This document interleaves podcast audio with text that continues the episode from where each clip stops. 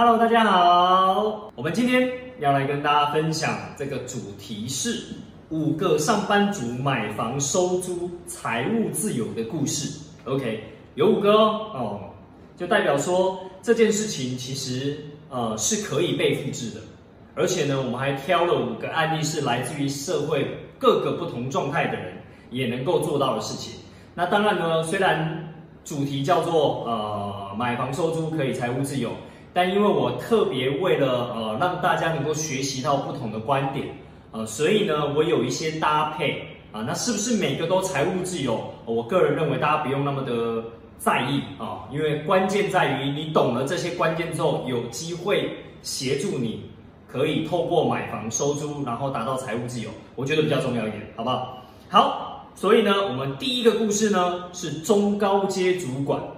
我相信大家如果玩过现金流游戏的话，有没有？如果抽到那个卡片，哦，是高收入高支出的，什么飞机驾驶员呐，哦，或者是什么呃医生呐，哦，这种都很难跳出老鼠笼的赛跑，有没有？就是很难到快车道啊。原因是什么？就是它高支出。呃，因为被动收入有一个特性很特别，就是你用很大的一笔钱，你要换到一点点的被动收入，它得慢慢累积，慢慢累积。所以前面是慢的，前面是稍微有一点辛苦的哦。所以如果你的支出是比较高的，哇，那难度就会很高哦，因为你要建立好几个资产，你才有办法财务自由。好，OK，那我们今天就来稍微破解一下大家一些迷失，透过几个案例。第一个就是中高阶主管，那我们画面上看到哈，我们有一个这个呃中高阶主管，基本上呢，他虽然收入很高，但是呢，他没有什么存款。一直都想要突破现况，然后不再为钱没日没夜的工作，然后呢，现在买下可以收租七点五万的房子，他是怎么做到呢？应该这么说好了，我讲说中高阶主管至少都有一些存款的吧？我们稍微写一下，啊，自己本身有一些些的存款，所以呢，照道理他应该是可以去买房收租的。那他也有可能哦，自己因为高收入的关系啊，所以呢，他会有机会可以去贷款啊，所以存款跟贷款都有的情况下，剩下的就是怎么样能够买几间让他财务自由。好，这时候我们要先破解一个迷失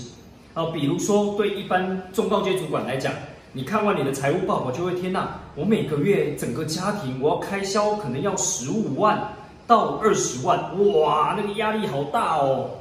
就是会觉得那怎样？这样我做一个房子收租也不过才四五万或五六万，那我到底要做几间呐，才能够财务自由啊？那我要做那么多间，我钱又不够，怎么办？哦，所以破解的迷失很重要，在这个个案里面很重要的一个关键是什么？就是你要重新去看待你真正的必要支出。也就是说，大部分人的财务自由都误会了。我常会讲一个观念，就是你要先达到。基本的财务自由，再去往理想的财务自由前进。什么叫基本的财务自由呢？就是你的非工资收入，非工资收入，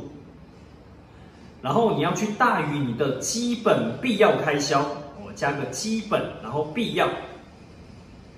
的开销。什么叫基本必要的开销呢？大家有时候都搞错哦。比如说有些项目你会列上来，因为你的收呃你的支出如果十五到二十万。可能你会把你要存款的啊，就是买那个储蓄险，你把它算进来，哎，储蓄下来的不算你的必要开销哦，哦，又或者房贷的本利摊的本金也不算你的必要开销，因为那是存下来的，啊，又或者可能呃父母孝养金，它也不是你的必要开销哦。我们在讲的是，假如你这个人要生存的情况下，啊，你这个人要生存的情况下，你需要的开销是多少？所以你就会去勾一下你的财务报表的栏位，有些栏位才是你的必要开销，比如说伙食啊，呃，可能一点点的交通啊，因为你财务自由，你也不用上班常常开车跑来跑去啊，哦，一点点的交通费用啊，然后可能你的手机基本费用啊，啊，可能你的那个水电瓦斯啊这些基本的开销啊，哎，娱乐捐款这个也不是你的必要开销哦，所以你要稍微盘点一下。所以一般在我们讲说，呃，大台北地区生活的情况下，一个个人大约只需要三到四万，就已经符合基本生活开销了。好，所以如果你是一家四口，那就代表你有两个大人跟两个小孩。那我们两个大人是算多少？我们抓抓保守一点啊，就三万，三万，然后两万，两万，这样加起来是多少？哦，三加三加二加二，那你就会发现它就下降了，它不会到十五到二十万，它有可能顶多就到十万，十万。甚至小朋友的开销可以再更低一点啊，不一定要两万，你可以抓一万一万，看你怎么抓哦。就是他们的基本生活开销需要的是什么啊？抓一抓，你就会发现，哎，其实我一家就算四口，我可能财务自由，整家里哦，整个家庭财务自由，你有可能只需要八到十万，我有可能需要八到十万。那你就会发现，哎，那这时候配置两间房子就有机会了。你看刚刚讲嘛，现在买下可以收租七点五万块的房子，那他只要买两间就好啦。七点五万扣掉房贷的利息之后，maybe 还有个五万块的这个这个讲净净利，然后两间就十万块了，那你就财务自由了哦。所以这是其中一个财务自由的案例，提供给大家。第二个，一般的上班族就是啊，我只有三三四十 K 的这一种一般的上班族，行政工作啊，那怎么办？对呀。这个很成功的案例是这样的哦，他从事服务业的年轻人，收入只有三十 K、四十 K 左右，从来不敢想象有一天可以买房收租。现在买下可以收租六万块的房子，扣完一些贷款的利息，大概也有四五万块啊。OK，那他怎么做到呢？他当然就其中一个方式就是找家人支持，找家人哦支持。所以当他找了家人支持之后呢，啊，家人就会从房子啊原本的房子。原房子哦，因为爸爸妈妈有可能有一栋房子早年买的，已经存款还呃跟正房贷已经还完，所以他可以原房子去做增贷，拿来当你的头期款、装潢款等等的啊。那这样你的解决了你的什么？你的头期款原房子增贷要拿来当头期款。好啦，那当了头期款之后呢，下一个步骤是不是你要贷款？哎。可能我三十 K、四十 K 有一点不太够哦，那怎么办？三十 K、四十 K 不太够贷款，那我可能就需要妈妈或爸爸进来当保人哦，可能找家人当保人来贷款，家人当保人贷款，保人贷款。OK，那就解决了这两个大大事了嘛？哦，就是我可以原房子增贷当头期款，然后以及我贷款可以贷得下来，哎，那就可以进场哦。所以呢，就可以买一间房子收租。那你就想想，一个小资主，他既然都赚三十 K、四十 K，他的开销也一定大概只有二三十 K 吧？哦，大概会低一点点。所以呢，他买下一间可以收租六万块的房子，那也就代表什么意思？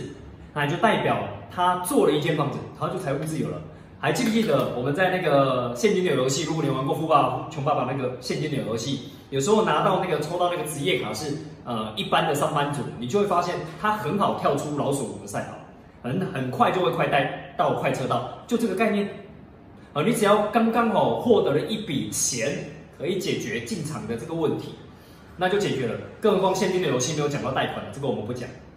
好，所以呢，我说在真实的世界，在台湾的社会里面。一般小资主可以透过家人的支持，也可以提前进入快车道，好吗？啊，当然不是要当米虫哦，就是你可以好好的再去圆你的梦想，做你有热情的事情。那像这个案例的当中的画面，就是他的妈妈陪着他一起去打造出来的，包含一起布置啊，一起拍照啊，一起刊登啊，一起招租啊这样的过程，然后把这整个房子弄好，然后收租可以有六万块。OK，下一个。小资组合购啊，有些人就说啊，我现金不够啊，我家里也没办法支持啊，我又没有一个富爸爸，那我家里当年也没有先买下一间房子，现在有房子可以让我可以增贷出来，那怎么办？哦，那就会我们讲说，刚刚有讲嘛，这些人不一定财务自由了，但我说你可以先从这里开始，开始这件事情很重要，我常常会讲哦，如果你有没有进入这个圈子很重要，你在外围，那你谈的东西就会是很外围的，很粗浅的。但如果你有机会进入到这个世界，至少你可以开始谈论这些专业的东西，了解财务结构，了解收租跟啊那个贷款利息的结构，了解房客哦，了解整个市场的状态。那我相信你比较容易跨越一些我们讲买房收租的障碍，这样好不好？啊，所以你可以透过像这些小资主一样，他们想要进入包租公包租婆的世界，但却不得其门而入，怎么办？然后透过这样的案子的合购哦，注意关键字喽，合购啊，合购呢就看几个人啊哦，假如这间房子全部弄到好，大概要三百万，哦，或四百万，我们讲高一点好了。那四百万就看你拿一个人要出多少。如果一个人四百万去除以哦，一个人拿五十万，对呀，然后是不是就要找八个人？对啊，那你就要八个人一起来合资合购。那当然，这里面要特别提醒大家哈，就是说你在合约的制定上面，里面的这些详细的条文哦，就要写的清楚一点。就是买之前大家要怎么样遵守游戏规则啊，然后买下来在维运的过程当中，大家要怎么样遵守游戏规则，以及以后的出场策略，大家要怎么样遵守游戏规则哦。这个我会建议你找一些有经验的教练来协助你们，你一定啊，你一份相对比较完整。甚至恰到好处的这样的一份合约，OK 啊，那这样大家合作起来才会开开心心的，好吗？啊，所以这是其中一个案例可以提供给大家啊。那这个照片也都是他们一起弄出来的照片，所以呢，提供给大家参考。下一个成功案例呢，就是高收入高支出。我刚第一个是中高阶主管，他未必高支出，未必高支出，好不好？哦，就只是说啊，他们有可能他们在整个家庭的支出上面高到高达一定的 level，但他们的收入有可能，我们讲中高级主管可能来到三四十万，哦，十五到二十万这样并不算高支出哦，哦，高支出就是你收入三十万、四十万，然后支出也是三十万、四十万的这种啊，所以我们这边在讲高收入高支出，代表就是你几乎没有什么现金流了，你也存不下什么钱来。哦，所以你会看他三宝爸虽然收入很高，但不确定可以领多久。哦，目前还在租房子、买房，仍然很遥远。这样的一个过程，就是因为他存款很少。哦，因为大部分都花在家人身上，花在其他，就是他可能自己要打点自己的身上，或老婆要打点的身上。哦，所以呢，他相对存款就比较少，高收入高支出。然后现在买下可以收租五点四万啊这样的房子，他怎么做到的呢？哦，就是其实呢，我们讲说高收入的人。啊，高收入高支出的人啊，哦，有一个东西要来拿捏一下，哦，就是说，其实他的呃，就是贷款哦，可以做的比较极致一点，当然要精算，啊，精算的意思就是说，你之后要付本利摊要精算一下，他就可以做一件事情，就是房贷，哦，一顺位，一顺位的房贷啊，加二顺位的房贷。啊，如果不懂什么叫二顺位房那，我们在这边不讲啊，你可以上网搜寻一下哦，网络上有很多老师在解说。然后加什么？加信贷的方式啊去做搭配，他可能可以把他的头期款降低到一定的程度，maybe 本来要三四百万，但透过一顺位加二顺位加信贷，他可能最后拿出来的钱只要一百多万哦，两百万以下，一百多万甚至一百万左右，他就可以搞定一间收租的房子。它也可以提前跨入哦这样的一个状态哦，所以呢，对于一个高收入高支出的人来讲，他也未必我们讲说未必能够马上达到财务自由，但至少这也是他的第一步啊。我们就看过那样的个案，当他过了第一步，你知道人总是突然会开窍，他就突然发现，对耶，那这样既然可行，那这样好了，我来重新调整我的财务结构啊，我的某些支出不要了。因为以前某些支出的确是很不 OK 的，人会开始改观的，会调整信念跟价值观的，所以就有机会啊，能够再做第二间，再做第三间，来达到财务自由。啊，毕竟他的我们讲他的收入比较高一点点，他只要调整完，他能够存下来的钱相对是比较多的，又或者是他在做贷款上面相对是比较容易的啊，所以这些是可以去搭配那个结构的。OK，那这个也是他实际做好啊，收租五点四万的房子。啊，所以扣掉一些贷款的利息，maybe 可以每个月有个四万块，好的这样的一个呃净利。那我相信他在迈向第二间啊、第三间，基本上就有机会可以财务自由。OK，好，再来下一个是家里的经济支柱。我讲家里的经济支柱这件事情呢，就是说有时候我们讲说有一些角色啊，他也不是呃就是太多的资源，也不一定是公司的中高阶主管，但他扛着家庭的一些重担在身上。他其实是背负一个更重要的任务在的，就是因为他不能垮。你知道这样的人压力大的情况下，我们更建议他，他要打造好他的被动收入啊，因为他还有两个人啊，像这个个案，他有两个人，他有阿妈跟母亲要去做抚养。那万一他生病了怎么办？我更认为一个家庭的经济支柱，他更要考虑到，就是当他发生状况的时候，不是只有他出问题了，还有其他人都会跟着有状况。好，所以我们会鼓励这样的角色，更要找财务教练讨论看看怎么样开始这一条路。好，所以像这个啊，家庭的经济支柱，他好不容易熬过了最艰困的时期，开始存了的钱，想要找收租的规划，然后最后买下可以收租六万块的房子，他是怎么做的呢？嗯，基本上他做到这一间做好了之后，他基本上也是财务自由了，所以他就离职了啊，这个也是成功的干离职了，然后就往他的梦想前进。那虽然收入没有以前的那么高，但是他现在呢过得很开心，过得很自主权、主控权，然后他可以好好的去打造第二间、第三间，甚至是好好安排其他被动收入。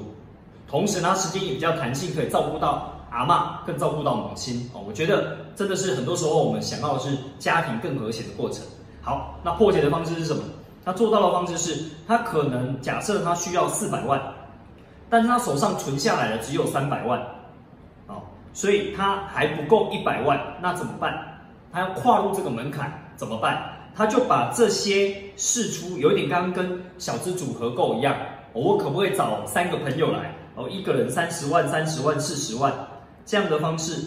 先试出一点股份给他们，然后跟他们签订一个三年的合约。这三年如果有分红，都可以给大家哦，甚至多给大家一点点都没有问题哦。对啊，或是甚至你如果衡量过，哎，用借款的方式给人家利息也可以哦。当然还是要在专业的教练协助之下去精算过，我们再来做这件事情。我只是简单的概略让大家知道策略是什么。所以他就规划了一个三年的策略。这个三年的策略是什么？就是我先把股份释出，也约定好三年后我会把你的股份买回，或是把这个借款还给对方。哦，所以他这三年就有计划的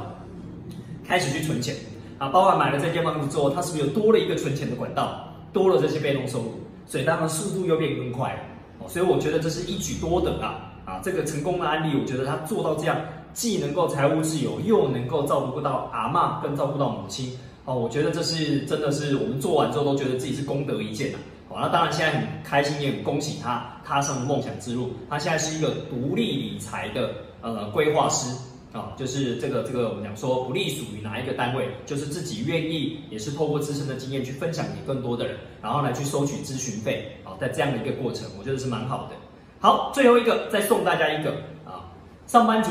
医生算不算上班族？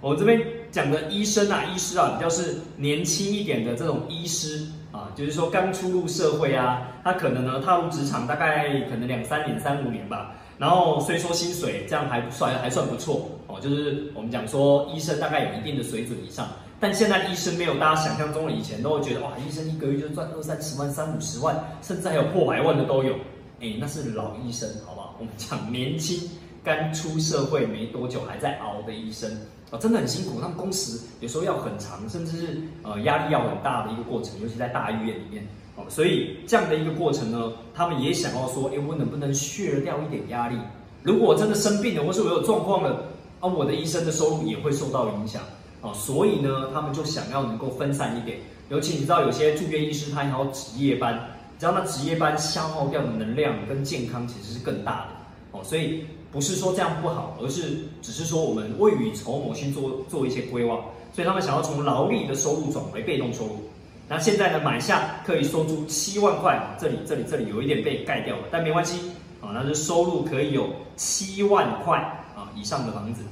啊。那这个照片呢，就是他啊刚弄好的一些照片啊。那他是怎么做到的呢？那医生当然呢，我们讲说他相对一般人来讲，他相对就是呃具有比较多的呃资源，比如说贷款利率也比较低啊，那可能银行对他考量也会比较好。哦，所以它也是用到我们刚刚讲跟那个高收入高支出的个案有点像，它就是用一顺位啊，一顺位房贷加二顺位房贷，然后呢又加上我们讲说他没有加上信贷，他加上朋友朋友的，就是呃那个叫什么合合资，对，就朋友资助一点点，然后一顺位二顺位，然后再加上朋友的合资。呃，这样的方式，然后贷款又可以贷的不错，它可以贷到房贷可以贷到九成哦，一顺位可以贷到九成，好，二顺位可能可以有一百万，啊，一百万到两百万这样的一个过程啊的数字，然后朋友合资啊差了一点点，那我再朋友合资一点点，这样的过程，然后再加上自己的存款，啊，可能工作了几年也有一小笔存款，这样的过程，然后兜一兜，我讲。很多时候呢，策略是这样，就是看你有什么资源，我们去把它兜一兜，是有机会去完成的。那当然，贷款那一部分它比较没有问题啦，因为我们讲医生是银行真的很看好的行业别，所以很容易就贷款贷得过了哦。所以这是属于比较年轻医师的呃个案，也提供给大家。好，那这一集呢是特别因应最近呢就是有学员啊想要听的，我们做了投票，发现大家比较想要听这样的一个成功个案，所以我们特别加码，赶快录这一堂，给大家可以能够去做一些学习。那你也可以听过这些策略之后呢，再去反诸自己自己的状态，能不能够啊也踏上这条道路？好，我们更欢迎你啊加入我们这个平台，然后一起来做这样的学习哦。不管你加入的是我们的包中养成班或包中家教班，我们都欢迎你啊，可以一起来。啊，如果不晓得，那就打这一支电话，好不好？打这一支电话，直接来问工作人员，又或者上我们的粉丝页啊，Rich Ark 财富方舟的这样的一个学习平台。记得关键字有打对就好，Rich Ark 啊，I C H A R K，然后以及财富方舟啊，财富就是财富那两个字财富啊，方舟就是诺亚方舟的方舟啊，所以欢迎大家能够去搜寻我们的相关的影片，那也期待你能够继续关注我们的影片跟频道，好，谢谢你，感谢你的收看，拜拜。